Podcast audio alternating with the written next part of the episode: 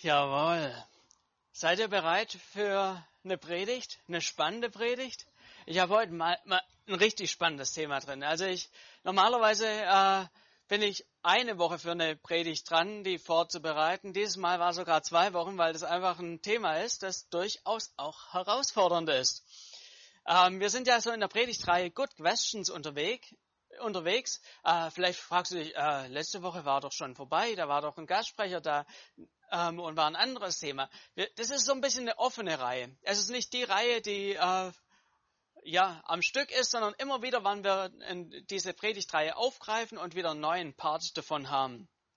Die letzten Wochen waren schon interessante Fragen da. Es geht ja darum, es sind Fragen aus der Gemeinde, die so aufgekommen sind über Telonym. Da haben wir eine anonyme Umfrage gemacht. Was für Fragen habt ihr denn rund um Glauben und so weiter? Und da sind einige Fragen schon reingekommen. Beispiel, warum heilt Gott nur manchmal? Müssen wir uns immer dem Staat unterordnen? Wie kann ich über meinen Glauben reden? Ähm, diese Themen waren schon da und für heute habe ich gleich eine ganze Reihe von Fragen mit drin. Eine, irgendwie ein Thema, was von vielen irgendwie so aufgekommen ist. Und zwar geht es darum, was ist die Rolle der Frau und was ist die Rolle des Mannes. Dürfen Frauen predigen? Frauen und leiten, geht das? Frauen in der Gemeindeleitung? Fragezeichen. Was sagt ihr zu Frauen und Lehre? Es ist ein Thema mit großer Brisanz. Alle sind schon irgendwie auf irgendeine Art und Weise äh, mit diesem Thema in Kontakt gekommen. Selbst Leute, die mit Kirche gar nichts zu tun haben, äh, man kriegt es in den Medien schon mit, wo diskutiert wird über evangelische Kirche. Ja, die haben äh, ähm, Pfarrerinnen und haben Priester und alles, alles Mögliche, ähm, Bischöfe, Bischöfinnen und äh, bei der katholischen Kirche, äh, ja, was ist denn da? Der ganze Klerus, Männer, Männer, Männer, wie, wie, wie kann das alles sein? Und schon in der ganzen Gesellschaft ist es ja ein Thema, wo man so, sich so fragt, ja, wie kann das denn sein? Und äh, müsste sich nicht der eine mal ein bisschen bewegen oder aber uns geht es ja nicht nur darum, das so ein bisschen gesellschaftlich äh, zu erörtern, dieses Thema. Mal zu gucken, hey, was, was wäre eigentlich der heutigen Zeit irgendwie angepasst und so weiter, sondern wir wollen uns wirklich mal mit dem Wort Gottes intensiv damit auseinandersetzen. Weil das so ein großes Thema ist, werden wir heute nicht alles besprechen können. Sonst, äh, wie soll ich sagen, hätte die Hälfte irgendwie, äh, die in der Sonne sitzt, heute Abend garantiert äh, irgendwie einen Hitzeschlag und die anderen, die wären verdurstet oder wie auch immer. Deshalb machen wir da gleich zwei Teile draus und ich fange heute einfach mal an. Wir alle lieben ja irgendwie einfache Lösungen, oder? Einfache Lösungen sind doch eine gute Sache. Einfache Antworten auf komplizierte Themen, das, das wäre doch das Allerliebste. Was weiß ich, Coronavirus kommt aus einem, äh, garantiert aus einem Labor in China, das hat der und der auf den Weg gebracht und der hat dieses und jenes Ziel und damit ist alles erledigt, äh, erklärt, wie und was und überhaupt. Und so ähnlich ist es doch auch mit solchen Themen, da hätten wir es doch gern, ach, Bibelstelle 1, 2, 3 und damit war's das. Thema erledigt. Und äh, um einfach mal so ein paar solche Stellen zu nennen, wo man sich's einfach machen kann, äh, wo man schnell mal dieses Thema abhandeln kann, die habe ich für euch einfach mal so mitgebracht. Ein paar Themen, ein äh, paar Bibelstellen, die Dinge mal kurz und knapp auf den Punkt bringen. 1. Timotheus 2, Vers 11. Eine Frau soll still und mit ganzer Bereitschaft zur Unterordnung auf das hören, was im Gottesdienst gelehrt wird. Ich gestatte es einer Frau nicht, vor versammelter Gemeinde zu lehren und sich damit über die Männer zu stellen. Sie soll sich vielmehr still verhalten. Zuerst wurde nämlich Adam erschaffen, erst danach Eva. Und es war nicht Adam, der sich von dem Verführer täuschen ließ, sondern die Frau. Sie ließ sich in die Irre führen und setzte sich über Gottes Gebot hinweg. Andere Stelle. Epheser 5, Vers 22 bis 24. Ihr Frauen ordnet euch euren Männern unter Ihr zeigt damit, dass ihr euch dem Herrn unterordnet. Denn der Mann ist das Haupt der Frau, genauso wie Christus das Haupt der Gemeinde ist.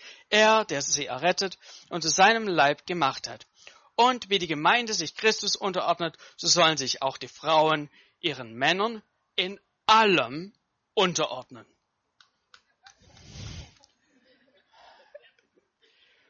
Und äh, wir gehen mal ein bisschen zu Beginn der ähm, Bibel, da gibt es auch ein paar interessante Stellen.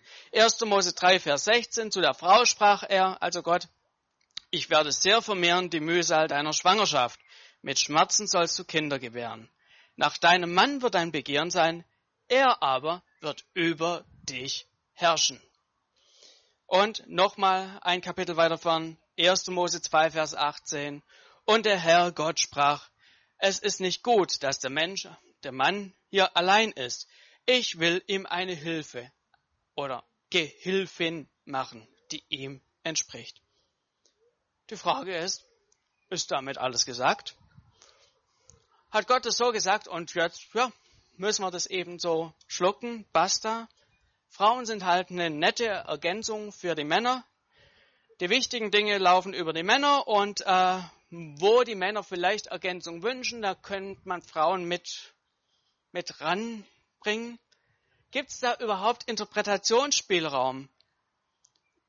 Mal spitz gefragt, hat die katholische Kirche recht, wenn sie Frauen außen vor lässt?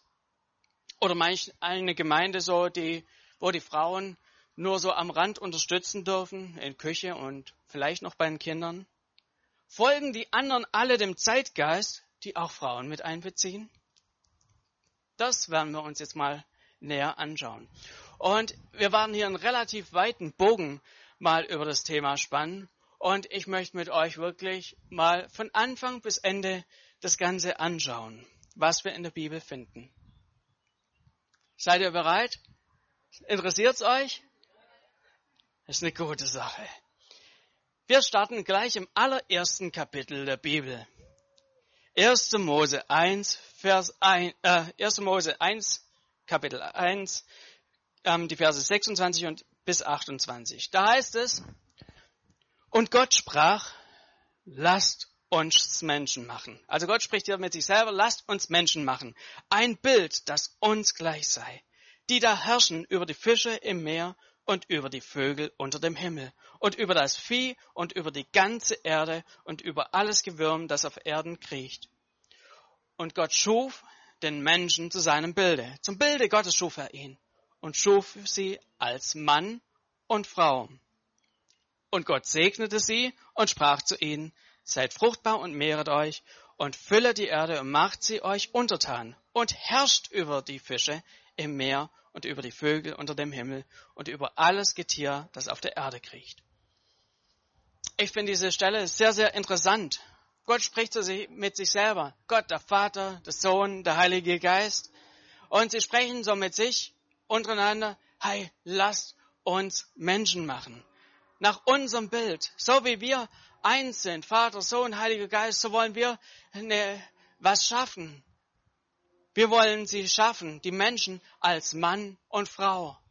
Und hier sieht man, äh, so wie wir sind, da, da steckt diese Einheit mit drin. Da steckt dieses, ja, äh, dieses, diese Gott-Ebenbildlichkeit drin. Gott sagt hier, hey, das wollen wir schaffen. Nach unserem Bild. Und sie sollen so eine Einheit sein. Und Gott sagt, und sie sollen gemeinsam diesen Auftrag haben. Sie sollen gemeinsam über diese Erde herrschen, über die Schöpfung herrschen. Das kommt sogar gleich zweimal an dieser Stelle vor. Und das finde ich sehr interessant. Äh, nicht der Mann bekommt die Aufgabe und äh, ja, äh, und die Frau, die hat dann noch irgendwie so eine Statistenrolle, sondern Gott sagt, hey, so, ich will Menschen schaffen nach meinem Bilde. Sie sollen gemeinsam herrschen und er überträgt ihnen hier gemeinsam so die Verantwortung. So wie Vater, Sohn und Heiliger Geist unterschiedliche Aspekte haben, nicht eine Person sind, sondern drei und gleichzeitig eins, so sind Mann und Frau gemeinsam unterschiedlich. Jeder mit seinen Stärken, jeder ein Stück weit unterschiedlich, aber nicht irgendwie, äh, ja, es war hier einfach eine Einheit, als Einheit gedacht. Und Gott übergibt hier die Verantwortung ohne Hierarchie. So war sein ursprünglicher Schöpfungsplan. Das war das, was ursprünglich war. Und da stellt sich die Frage, was ist denn ein Kapitel später? 1. Mose 2, da hat man schon das Gefühl, Gott, äh, hast du es dir mittlerweile anders überlegt? 1. Mose 2, Vers 18, da heißt es, und der Herr Gott sprach, es ist nicht gut, dass der Mensch allein ist. Ich will ihm eine Hilfe machen, die ihm entspricht. Andere Übersetzungen sprechen auch von einer Gehilfin. Hat sich da schon zwischen, zwischen dem ersten Kapitel der Bibel und dem zweiten was verändert? Im ersten kriegen sie noch zusammen den Auftrag und in dem zweiten, äh, im zweiten Kapitel ist die Frau nur noch die Gehilfin. Hat sich hier irgendwie was komplett verschoben? Ist es hier schon so, äh, der Blick, jeder Mann hat den Auftrag und die Frau ist dann halt noch als Gehilfin zugeordnet? Hat Gott da irgendwie einen Rückzieher gemacht? Hat er sich zwischen ersten und zweiten Kapitel nochmal neu überlegt? Doch lieber den Mann als Chef und die Frau Assistentin? Lass uns mal uns diese Stelle genauer angucken. Ich glaube, das ist sehr hilfreich, wenn wir uns da mal ähm, näher damit beschäftigen. Das Wort, was hier für Gehilfin steht, das heißt im Hebräischen Ezer. Gott hat dem Mann eine Ezer geschaffen. Und das ist ein höchst spannender Begriff. Dann, dieser Begriff wird in der Bibel am häufigsten für Gott verwendet.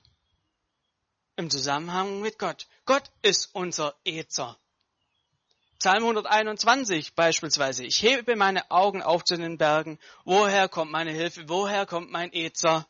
Meine Hilfe, mein Ezer kommt vom Herrn, der Himmel und Erde gemacht hat. Er wird deinen Fuß nicht gleiten lassen und der dich behütet, schläft nicht. Siehe, der Hüter Israels schläft, noch schlummer nicht. Also merkt man schon, okay, ja, also Gott ist jetzt nicht so mein kleiner Assistent, den ich noch nebendran habe, sondern, äh, ja, meine Hilfe, Gott, da lässt sich schon mal nicht so richtig sehen, dass Gott uns eine Gehilfin irgendwie geschaffen hat, die so ein bisschen, wie soll ich sagen, in der zweiten Reihe steht für Kochen, Spülen, Bügeln, Kinder erziehen oder so, sondern Gott hat gesagt, hey, ich will dem Mann eine Hilfe schaffen. So wie ich den Menschen helfe, so soll der Mann auch eine Hilfe haben. Und hier merkt man, hier können wir nicht irgendwie übergehen und sagen, hey, das ist irgendwie nur noch eine Helferin von niedrigerem Rang, irgendwie eine Befehlsempfängerin, sondern eine Ergänzung. Hier spricht Gott von, ich will ihm eine Ergänzung schaffen, die ihm entspricht. Und spannend ist, wenn wir hier dann auch nochmal anschauen, als Adam so Eva so sieht und so sagt er nicht, ich, ich nenne sie Frau, Deutsch, sondern er nimmt es, äh, hier steht das hebräische Wort Isha und da wird äh, deutlich, ähm, eigentlich bedeutet es Männin. Er nannte sie Männin. Nicht so irgendwie was ganz anderes, sondern im Hebräischen heißt Ish und Isha sind Mann und Frau. So war Gottes eigentlicher Schöpfungsplan. So hat er sich das getan. Das war sein Masterbauplan, seine Blaupause, das, wie er die Rollenverteilung ursprünglich gesehen hat. Und zusammen auf Augenhöhe, in Ergänzung, ohne in oben und in unten, sondern wirklich eine Einheit, so wie Gott, Vater, Sohn und Heiliger Geist, wie sie eine, Ein eine Einheit sind, einzigartig, so sollen auch Mann und Frau eine Einheit sein. Aber wir schauen mal weiter, was daraus geworden ist. Dazu blättern wir nochmal einmal in der Bibel rum.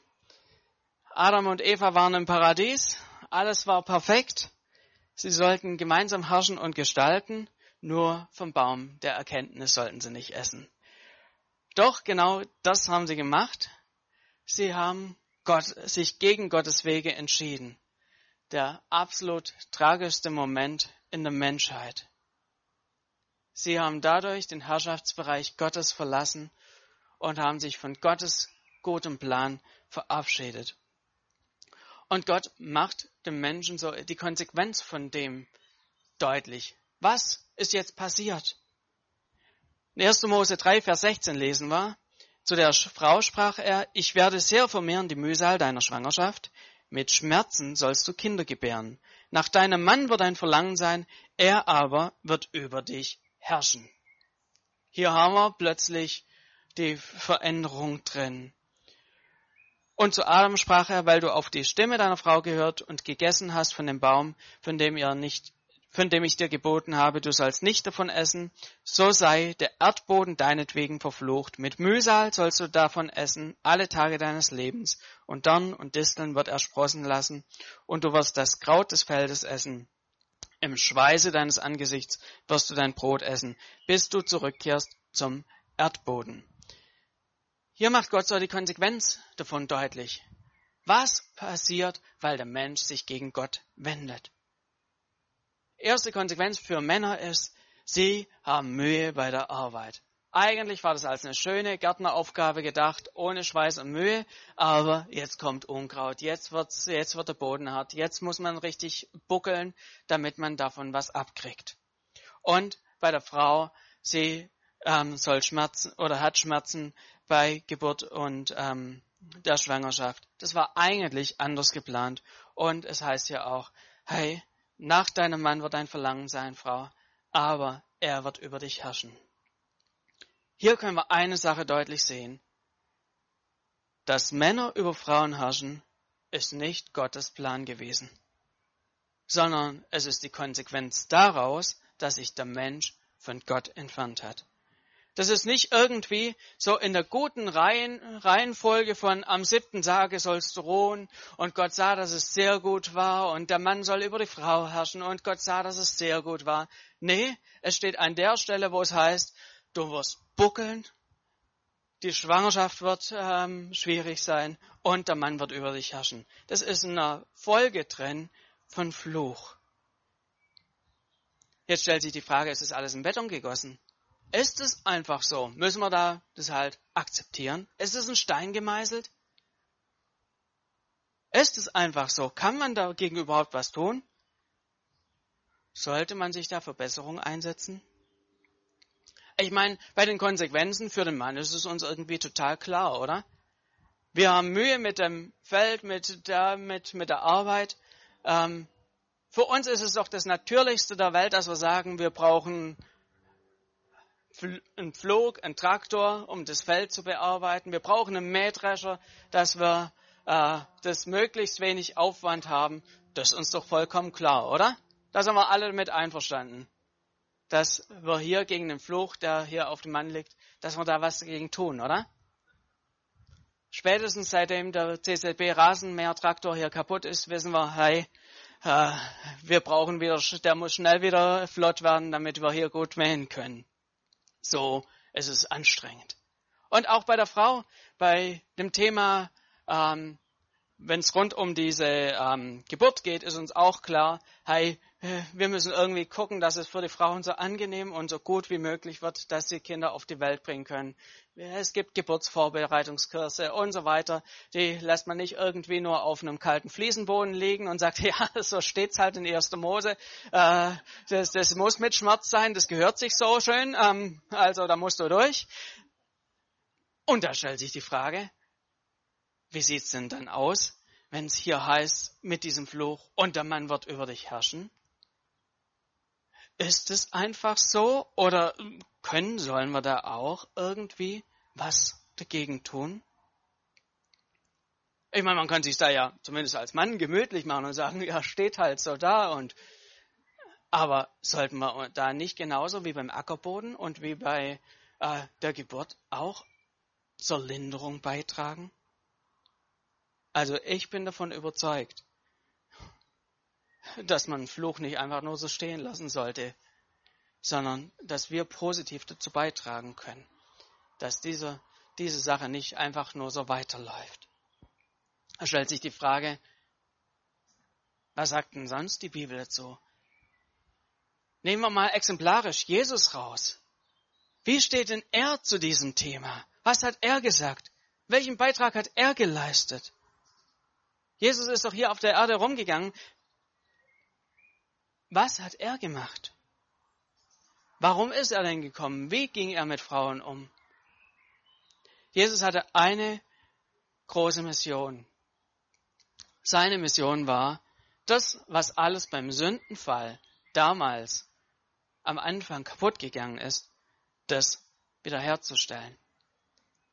Er ist gekommen, um das, was kaputt gegangen ist, um das wieder auf, ähm, herzustellen. Er hat all unsere Schuld am Kreuz auf sich genommen. Er ist gekommen, um die Kluft zwischen Mensch und Gott wieder zu überwinden. Er, sein Anliegen ist, wieder ganz zu machen. Und sein Auftrag wird dann komplett abgeschlossen sein, wenn er wiederkommt. Und wir können mal schauen, wie es dann aussehen wird. Da heißt es in Offenbarung 21 in den Versen 3 und 4, also ganz am Ende der Bibel und in Offenbarung 22, 3 bis 5. Und ich hörte eine Stimme von dem Thron her, die sprach, siehe da, die Hütte Gottes bei den Menschen. Und er wird bei ihnen wohnen und sie werden seine Völker sein. Und er selbst Gott mit ihnen wird ihr Gott sein.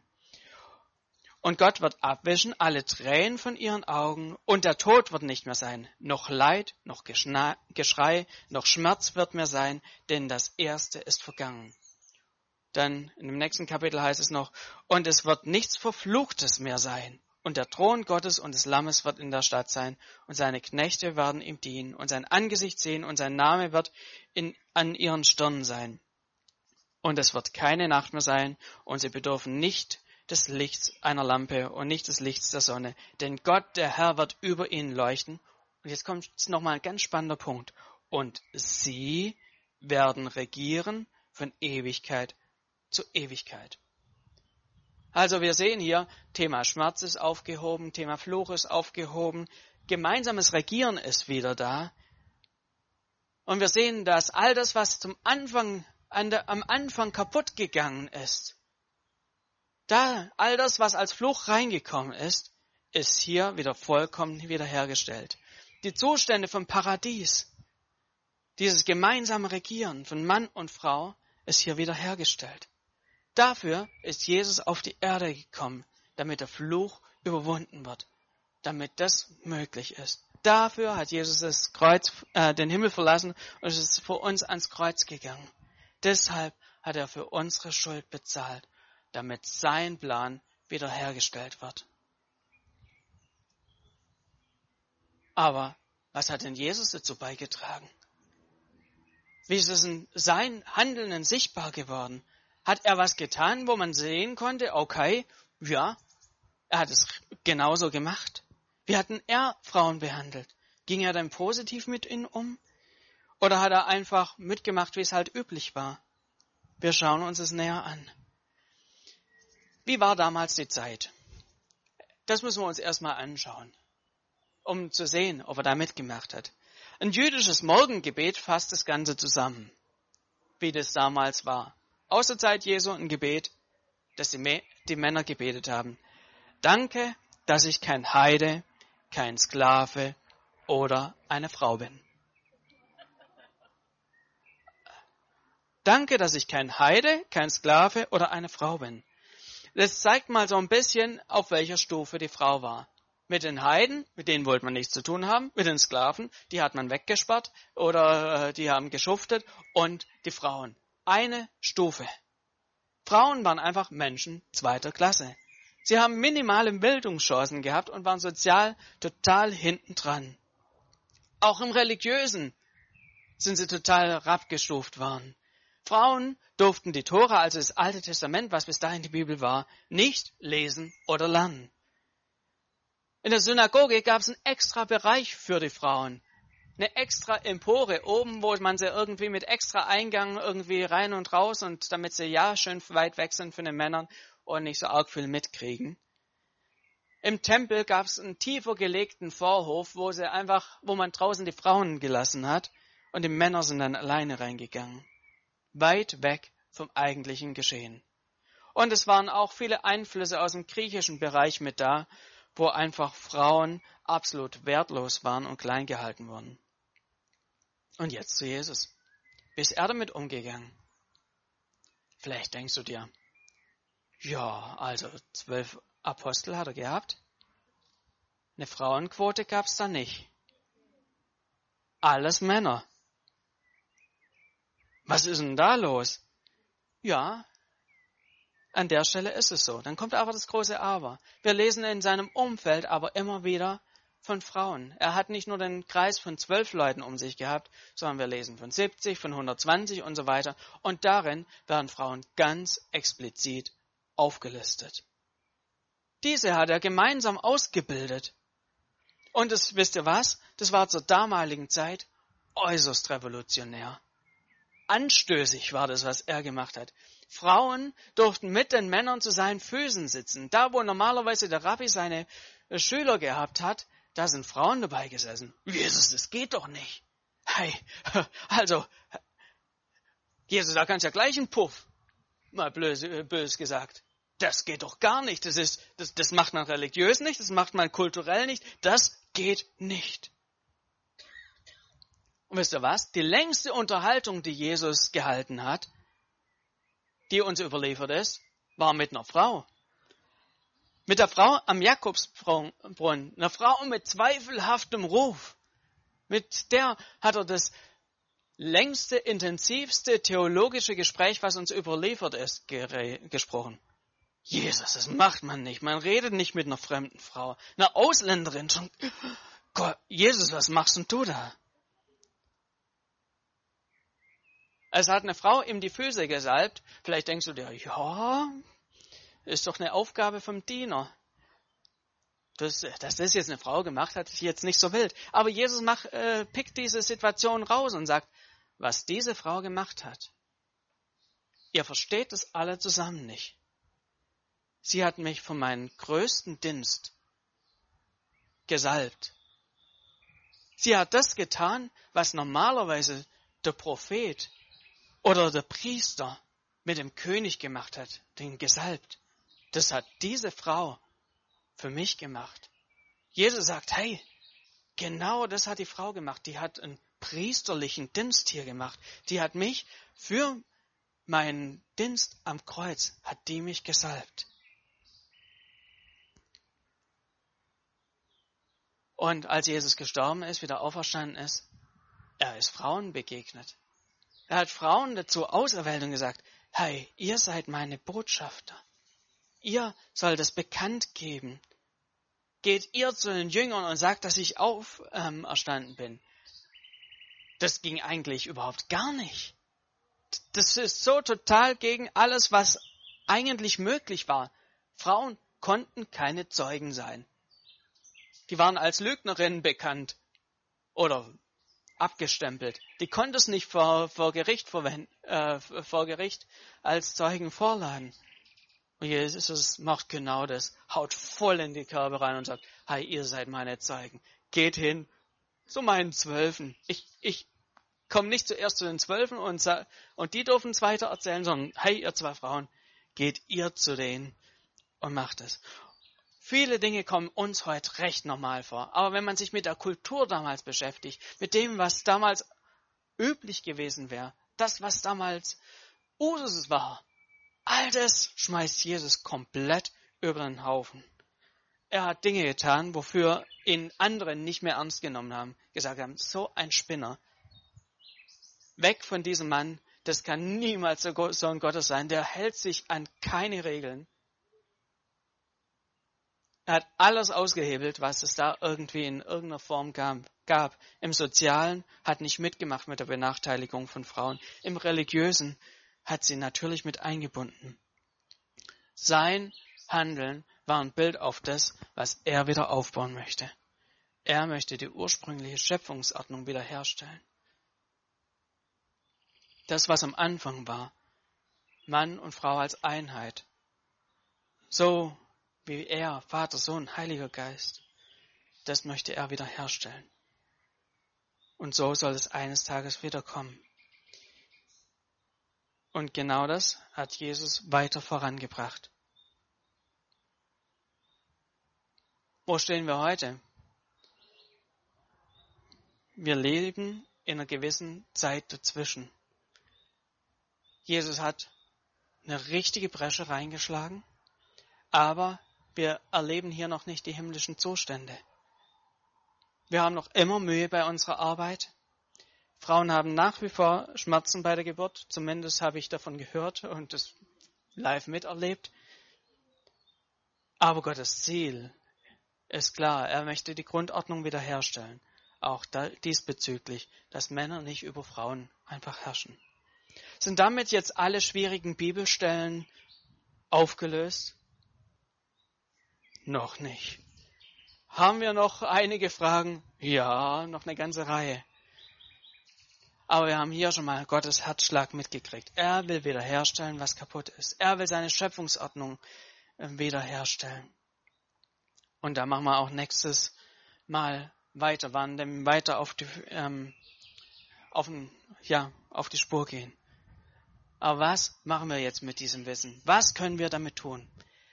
Was wir heute schon mal so gesehen haben und was rausgekommen ist, ist, Gott hatte ursprünglich einen perfekten Plan und Dinge sind kaputt gegangen.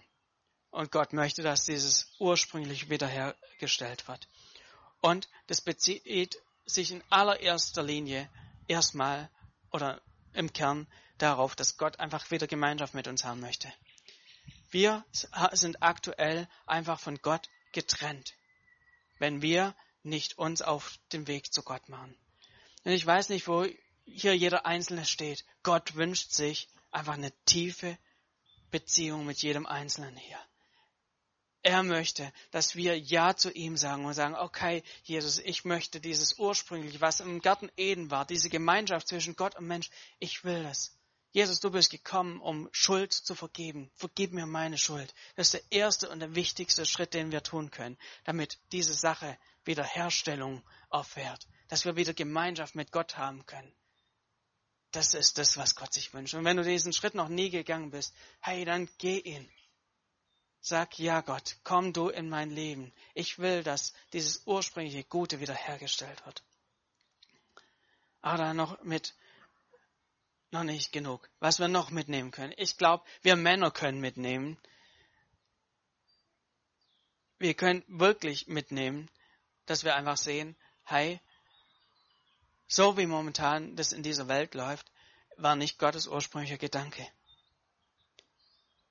Vielleicht genießen wir es manchmal, wie es ist, dass wir vielleicht am längeren Hebel sind, dass wir hier und da Vorteile haben, weil wir Männer sind, aber ich möchte uns hier herausfordern, uns zu fragen, ob das tatsächlich Gottes Willen entspricht, dass wir das so genießen oder ob wir hier und da nicht aufstehen sollten und gucken sollten, dass Frauen an, wirklich auch nicht einfach nur beherrscht werden, dass wir ihnen Erleichterung verschaffen, so wie wir selber gucken, dass wir leicht einen Acker ähm, und unsere Arbeit hinkriegen, dass wir auch schauen, dass wir wirklich Frauen Erleichterung erschaffen, wo es in unserer ähm, Macht steht, dass wir sie nicht beherrschen, da möchte ich uns Männer wirklich herausfordern.